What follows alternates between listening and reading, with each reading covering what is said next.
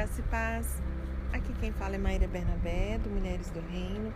Vamos dar continuidade ao nosso estudo que estamos fazendo atualmente do livro de Ricardo Barbosa, Pensamentos Transformados, Emoções Redimidas, um livro publicado aí no Brasil pela editora Ultimato. Nós estamos no capítulo 2, que está, está tratando sobre medo e insegurança. Estamos vendo a primeira pergunta que consta ali em Romanos 8, o verso 31, a parte B, né? Se Deus é por nós, quem será contra nós? E ontem nós finalizamos é, lendo 2 Coríntios 4, verso 16 a 18 né? Nós vimos que os problemas eles são reais, vimos ali a história de Paulo, né? E todos esses problemas eles tinham potencial de fazer que, com que Paulo se sentisse abandonado, rejeitado por Deus, pela igreja e aquilo de estruturar a sua vida, a sua missão, mas não foi isso que aconteceu. E ele nos dá a explicação dessa sua reação ali em 2 Coríntios 4, versos 16 e 18. Vamos ler novamente? Diz assim: Por isso não desanimamos, pelo contrário, mesmo que o nosso homem exterior se corrompa, contudo, o nosso homem interior se renova de dia em dia, porque a nossa leve e momentânea tribulação produz para nós um eterno peso de glória.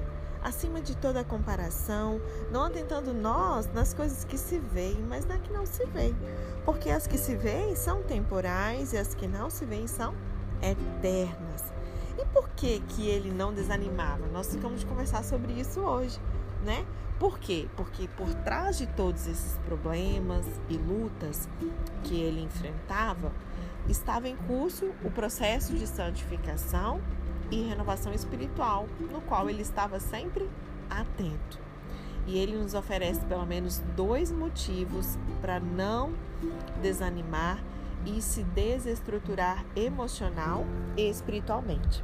O primeiro motivo envolve a consciência que ele tinha da necessidade do fortalecimento interior e da fragilidade do corpo. Eu e você precisamos desenvolver essa consciência que nós temos, é, essa necessidade de fortalecer é, por dentro nosso homem interior e da fragilidade do nosso corpo. Não são duas realidades distintas. O interior versus o exterior, o espírito versus o corpo. Paulo ele não trabalha com esse tipo de dicotomia.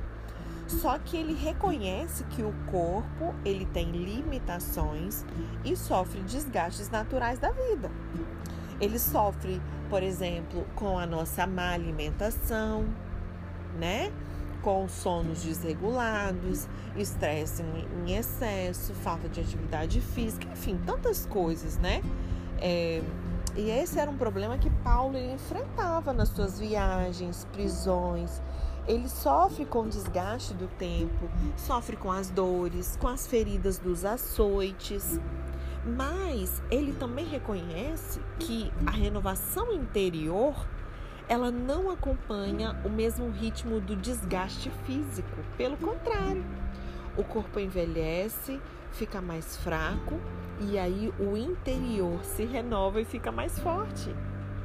O fortalecimento interior, ele nos ajuda a reagir de maneira adequada a esse desgaste exterior, seja ele natural, tipo envelhecimento, doenças, ou provocado pelas coisas da vida, perseguição, rejeição, abandono. E por causa das suas convicções, ele sabia que o seu compromisso com a pregação do Evangelho iria trazer conflitos e desgastes físicos. Ele era muito realista em relação à sua missão. Foi o que Jesus disse. Porém, em virtude da sua mente transformada pelo poder do Evangelho, ele sabia que apesar do cansaço, do desgaste físico, todas aquelas tribulações e perplexidades, elas não teriam o poder de abalar a certeza de que Deus era por ele e que, em vez de desestruturarem a sua fé, elas fortaleciam e renovavam a sua confiança em Deus. Ok? Então, esse era o primeiro motivo que ele nos dá ali para não desanimar e se desestruturar emocionalmente e espiritualmente. Opa, uma porta batendo. Vamos continuar. Segundo motivo, ele tinha uma convicção clara de tempo e espaço. A sua mente transformada pelo poder do evangelho ajudou ele a entender isso.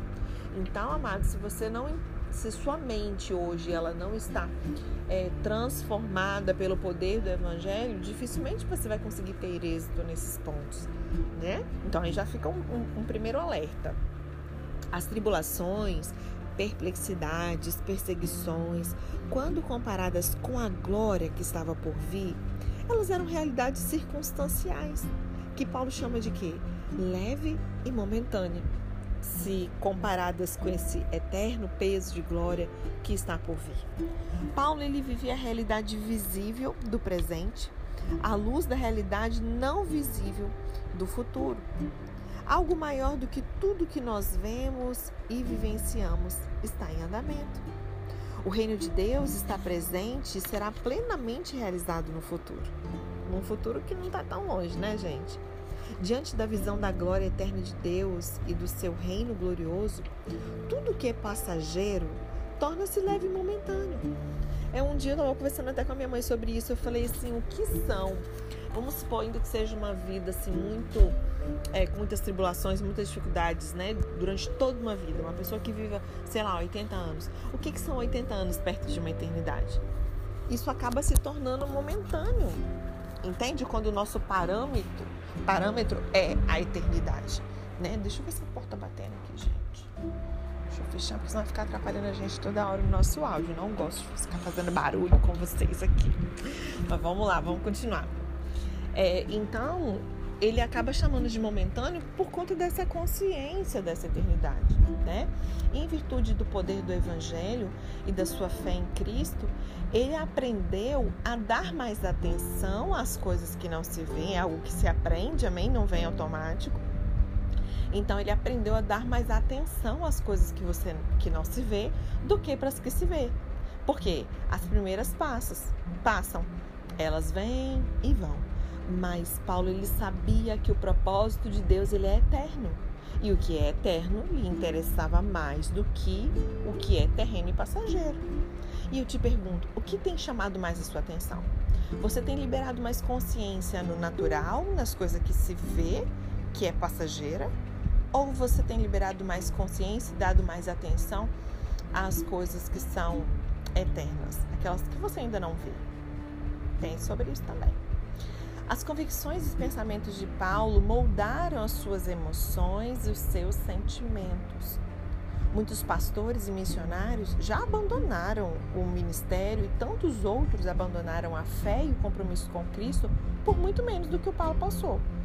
Isso sem falar daqueles que vivem uma experiência espiritual confusa, infantil e codependente por não saberem lidar com as situações semelhantes.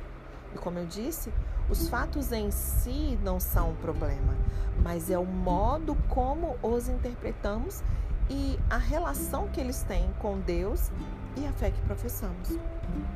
O modo como Paulo interpretou os fatos e reagiu a eles foi determinado por uma mente transformada pelo poder do Evangelho. O medo, a insegurança, o abandono, eles são grandes obstáculos ao crescimento e amadurecimento espiritual. Pessoas que cultivam esses sentimentos, elas buscam entre aspas, entre aspas fórmulas, né, religiosas e não um crescimento espiritual. Elas buscam orações poderosas. Cadê a irmã da oração, a irmã do coque, sabe? A campanha XYZ. Elas querem soluções mágicas. São atraídas por líderes dominadores, manipuladores que alimentam uma fé infantil e dependente. Pessoas assim não crescem nem amadurecem. A santidade ela é percebida de um modo moralista e legalista. Precisam de regras e não de princípios. Ah, eu não faço isso porque não pode isso, não pode aquilo, e não por princípios. É uma lista de milhares de nãos, mas os princípios em si, cadê? Permanecem infantis porque o medo não permite que elas sejam aperfeiçoadas no amor conforme o apóstolo João escreve em sua primeira epístola, no capítulo 8, no verso 18. A importante afirmação de Paulo é: Deus é por nós. Deus nos criou a sua imagem e semelhança. Ele fez de nós o seu povo, celebrou uma aliança conosco, nos salvou, nos libertou em Cristo, perdoou todos os nossos pecados, nos reconciliou com Ele mesmo por meio de Cristo, que prometeu que vai estar conosco todos os dias até o fim dos tempos. Também, por meio de Cristo, Deus nos adotou como filhos e filhas, nos prometendo comunhão e vida eterna com Ele. Ele também nos deu o seu Espírito, que é a garantia da sua presença e do resgate da sua propriedade, conforme a gente confere em Efésios 1, no verso 14. Jesus, ele prometeu que um dia ele vai voltar e ele nos tomará para si mesmo, para que onde ele estiver, nós também estejamos, né? Conforme João 14, no verso 3. Então, Deus é por nós. Deus ele atua a nosso favor. E ainda que você não sinta e não veja isso, mais uma vez, é um sinal que se você, ao me ouvir dizer assim, Deus atua a seu favor. E na mesma hora vem um sentimento ou apita um alarme de você assim: não, não, não, não é bem assim, bom, não é isso que eu tô vendo. Sinal que sua, as suas convicções ainda estão um pouco abaladas, né? É, os seus pensamentos ainda não foram transformados pelo poder do Evangelho. Amém? Então, que essa verdade possa achar um lugar no seu coração de que Deus atua a nosso favor. Ele nunca conspira contra nós. Sabe aquela pergunta assim: ai Deus, por que, que o Senhor fez isso comigo? Porque, sabe, a gente precisa renovar a nossa mente.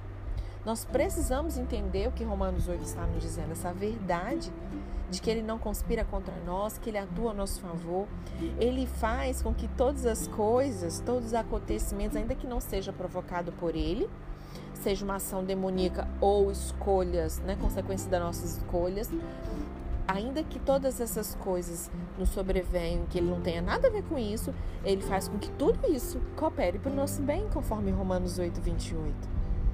E o seu maior desejo é que nós sejamos conformados, ou seja, tomemos a forma, o molde, a imagem de Cristo Jesus, o seu Filho unigênito. E isso não acontece sem sofrimento, sem perda, sem luta, sem conflito, sem esse desconforto.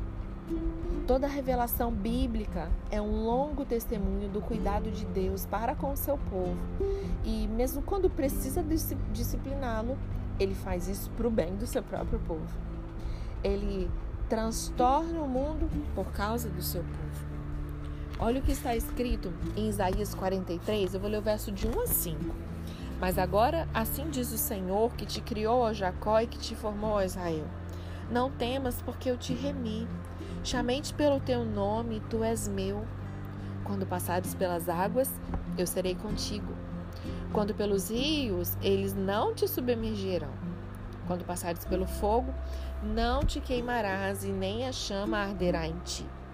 Porque eu sou o Senhor, teu Deus, o Santo de Israel, o teu Salvador. Dei o Egito por teu resgate e Etiópia e Seba por ti, visto que foste precioso aos meus olhos, digno de honra, e eu te amei. Eu darei homens por ti e os povos pela tua vida. Não temas, porque eu sou contigo. Trarei a tua descendência desde o Oriente e a juntarei desde o Ocidente. Ele é o Senhor que nos criou, que nos formou, que nos redimiu, que nos chama pelo nome. Nós pertencemos a Ele e Ele está sempre conosco. Do que mais a gente precisa saber para ter a certeza de que Ele é por nós? Se Deus é por nós, por que, que a gente age como se ele fosse contra nós? Por que, que nós cremos exatamente tudo ao contrário? Por que, que nós sentimos é, sentimentos como medo, insegurança, abandono, desconfiança ali nos acompanhando todas as vezes que nós enfrentamos uma situação difícil? Porque estamos sempre querendo ter tudo sob controle, mesmo sabendo que isso não é possível? Por que, que as nossas emoções e sentimentos não acompanham os nossos pensamentos e convicções a respeito dessa bondade, do cuidado de Deus? Será que nós conhecemos de fato o caráter de Deus, o nosso Pai? Talvez, numa resposta aparentemente simplista, isso acontece porque a gente não confia em Deus, não o conhecemos de fato. Isso não significa que não sabemos que Deus é digno de confiança. É claro que a gente sabe. Mas significa que a gente carrega marcas profundas de medo, de insegurança na nossa história e a gente não sabe o que significa confiar. A experiência da conversão, ela nos redime e liberta das marcas da nossa história. Se por um lado nós somos reconciliados com Deus, adotados como seus filhos e filhas amados, por outro lado, nós aprendemos a perdoar com o mesmo perdão que Deus nos perdoa em Cristo. E aí, uma vez perdoados, somos levados pelo próprio Deus a nos reconciliar com o nosso passado e a redimi-lo. A redenção do passado liberta as nossas memórias. E eu oro para que hoje você decida ter a, aceitar, sabe assim, a ajuda do Espírito Santo nessa redenção que já é um fato para você que você tem essa redenção do passado, porque ela liberta a sua memória. Quando José do Egito, ele reencontrou seus irmãos depois de muitos anos ali de separação, ele reage ao que os seus irmãos fizeram de uma maneira muito é, surpreendentemente redentora, né? José ele é uma tipologia de Cristo também, né? Vamos ler Gênesis 45? Gênesis 45, verso 4 a 8, eu vou ler. Disse, José a seus irmãos: Agora chegai-vos a mim. E chegaram-se. Então disse: Eu sou José, vosso irmão, a quem vendeste para o Egito. Agora, pois, não vos entristeçais, nem vos irriteis contra vós mesmos por haverdes me vendido para aqui, porque para a conservação da vida Deus me enviou adiante de vós. Porque já houve dois anos de fome na terra e ainda restam mais cinco anos em que não haverá é, lavoura nem colheita.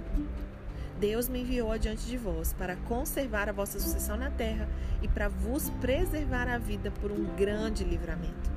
Assim, não foste vós que me enviastes para cá, e sim Deus que me pôs por pai de Faraó e senhor de toda a sua casa e como governador em toda a terra do Egito. Isso aqui é um testemunho impressionante, né?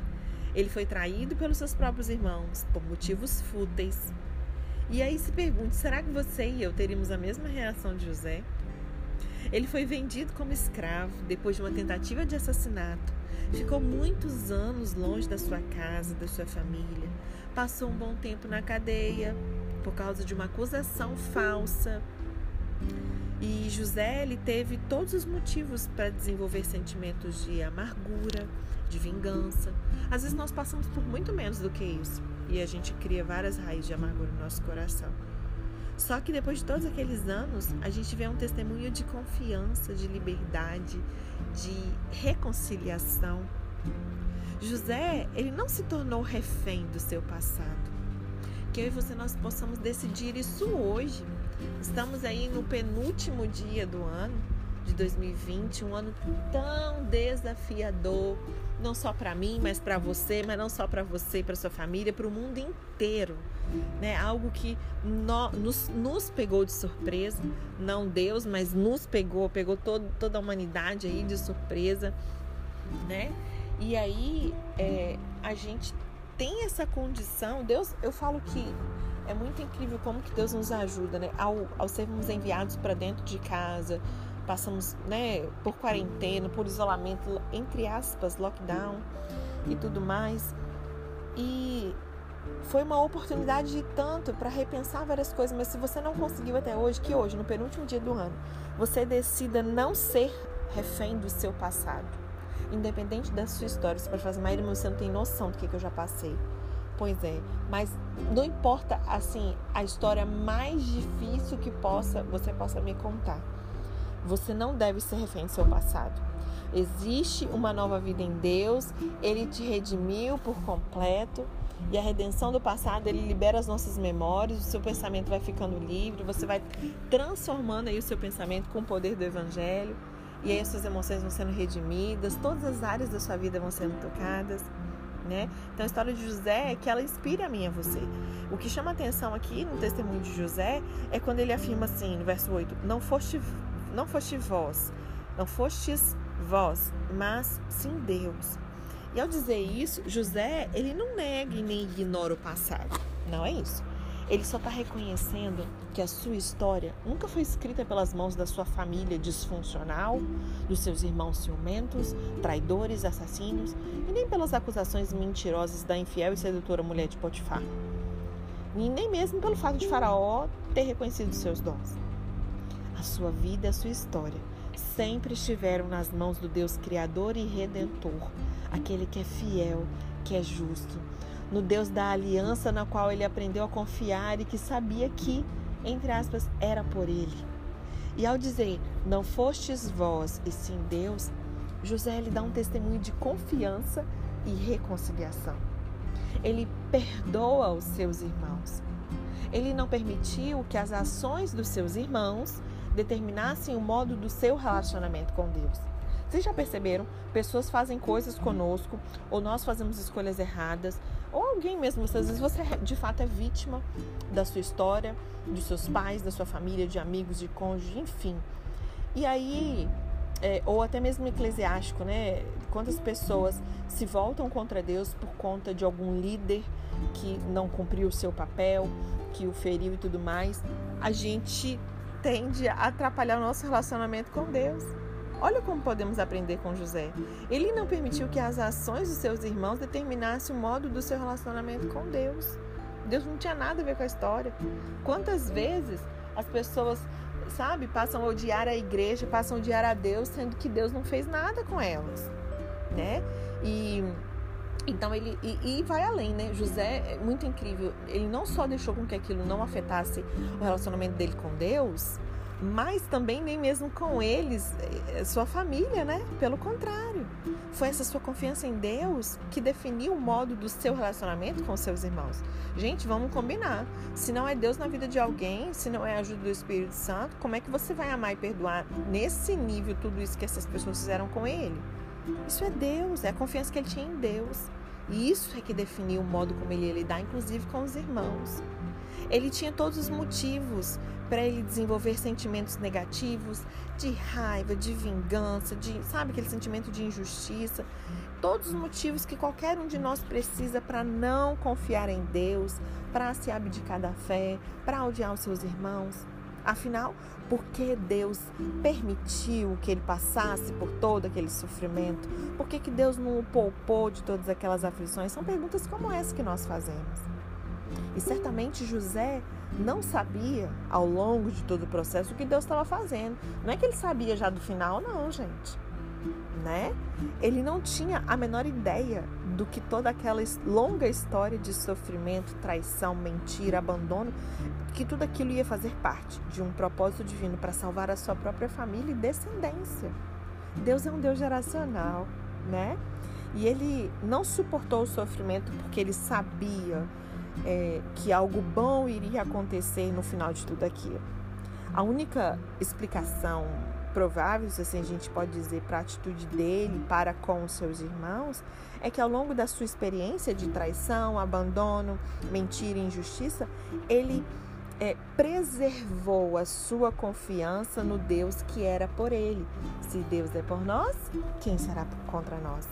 Que você nós possamos preservar a nossa confiança em Deus, né? Em tempos difíceis, bom, eu acho que essa é a melhor escolha. Né? As coisas estão difíceis, muitos dizem que só vai melhorar, mas se nós estudamos, gente, escatologia, a gente sabe que as coisas ficam um pouco mais difíceis. Não na totalidade para a igreja, porque o nosso futuro de fato é glorioso, mas a gente precisa entender que aqui não é nada, é uma leve e momentânea tribulação. Né? Então que a gente preserve a nossa confiança em Deus, nesse Deus que é por nós. E aí, como ele, mesmo sem entender a razão do sofrimento pelo qual ele estava passando, ele não permitiu que as circunstâncias determinassem o seu julgamento dos fatos. Foi a sua fé, a sua confiança nesse Deus Todo-Poderoso que definiu o seu modo de olhar, de interpretar, de julgar os acontecimentos, que a gente não julgue mais pela nossa alma, pelo nosso olhar natural, pelos fatos e circunstâncias. Maíra, mas é um fato, tá aqui, tá, mas o justo vive por fé. Nós não somos guiados para aquilo que vemos, para aquilo que sentimos.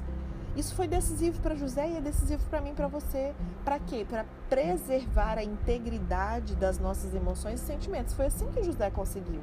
E é assim que eu e você vamos conseguir também, independente do que nos aconteça.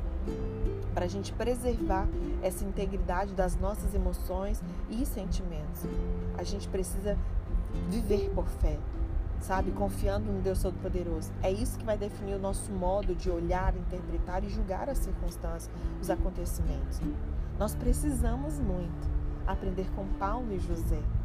Né? Todos nós carregamos marcas da infância e de uma maneira ou de outra a gente sofre abuso, injustiça, violência, abandono, traição. Mas eu estou aqui no dia de hoje para poder te lembrar que Deus é por nós.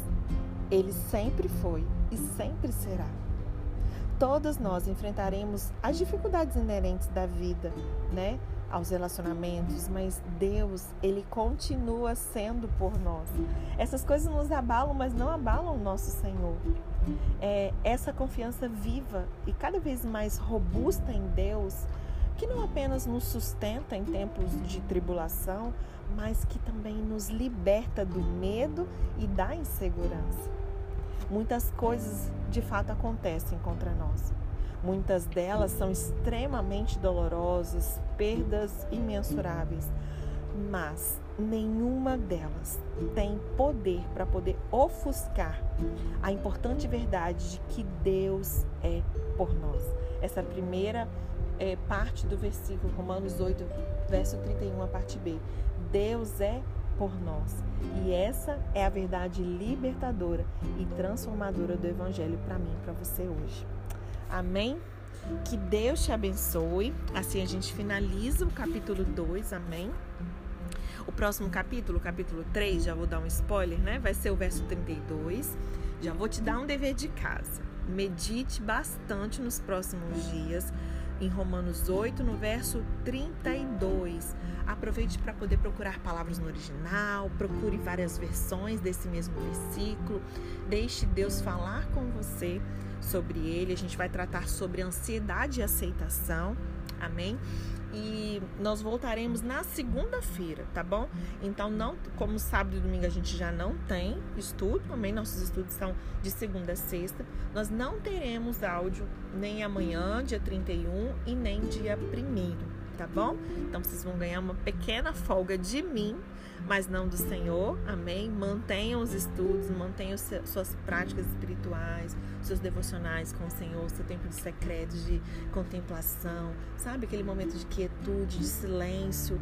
Aproveite o último dia do ano, né, para poder fazer uma reflexão do que passou e se silenciar. Às vezes a gente fala, fala, fala, fala, pede, pede, pede, pede e não investe esse mesmo tempo em silêncio para ouvir aquilo que o nosso Pai tem para nos entregar, direções, estratégias, direções mesmo, sabe? Direções. Eu creio que Deus vai te dar direções para essa nova estação que inicia, chamada 2021. Amém? Que Deus te abençoe. Peço desculpa porque se alongou um pouquinho o áudio de hoje, mas a minha oração é que nós, no ano que vem, nós vivamos ainda mais de maneira intencional, não no raso, em águas muito profundas com o nosso Deus, amando cada dia mais a palavra, amando ao Senhor acima de todas as coisas, inclusive acima de nós mesmos, acima de nossos bens, de nossa família, de nosso chamado. Amém? E que mais mulheres do reino estejam juntas, unidas, uma ajudando a outra, orando umas pelas outras, é, estudando juntas para que a gente possa crescer, amadurecer, conhecer e prosseguir em conhecer o nosso Senhor através do estudo da Bíblia, lá no grupo Talmidim e aqui esses livros incríveis que têm muito edificado a nossa vida, a nossa caminhada cristã, nos ajudando nesse processo de santificação e amadurecimento. Amém? Posso ouvir um amém do outro lado? Que Deus te abençoe. Deus te abençoe. Deus te abençoe. E Deus te abençoe. Beijinho. Até 2021.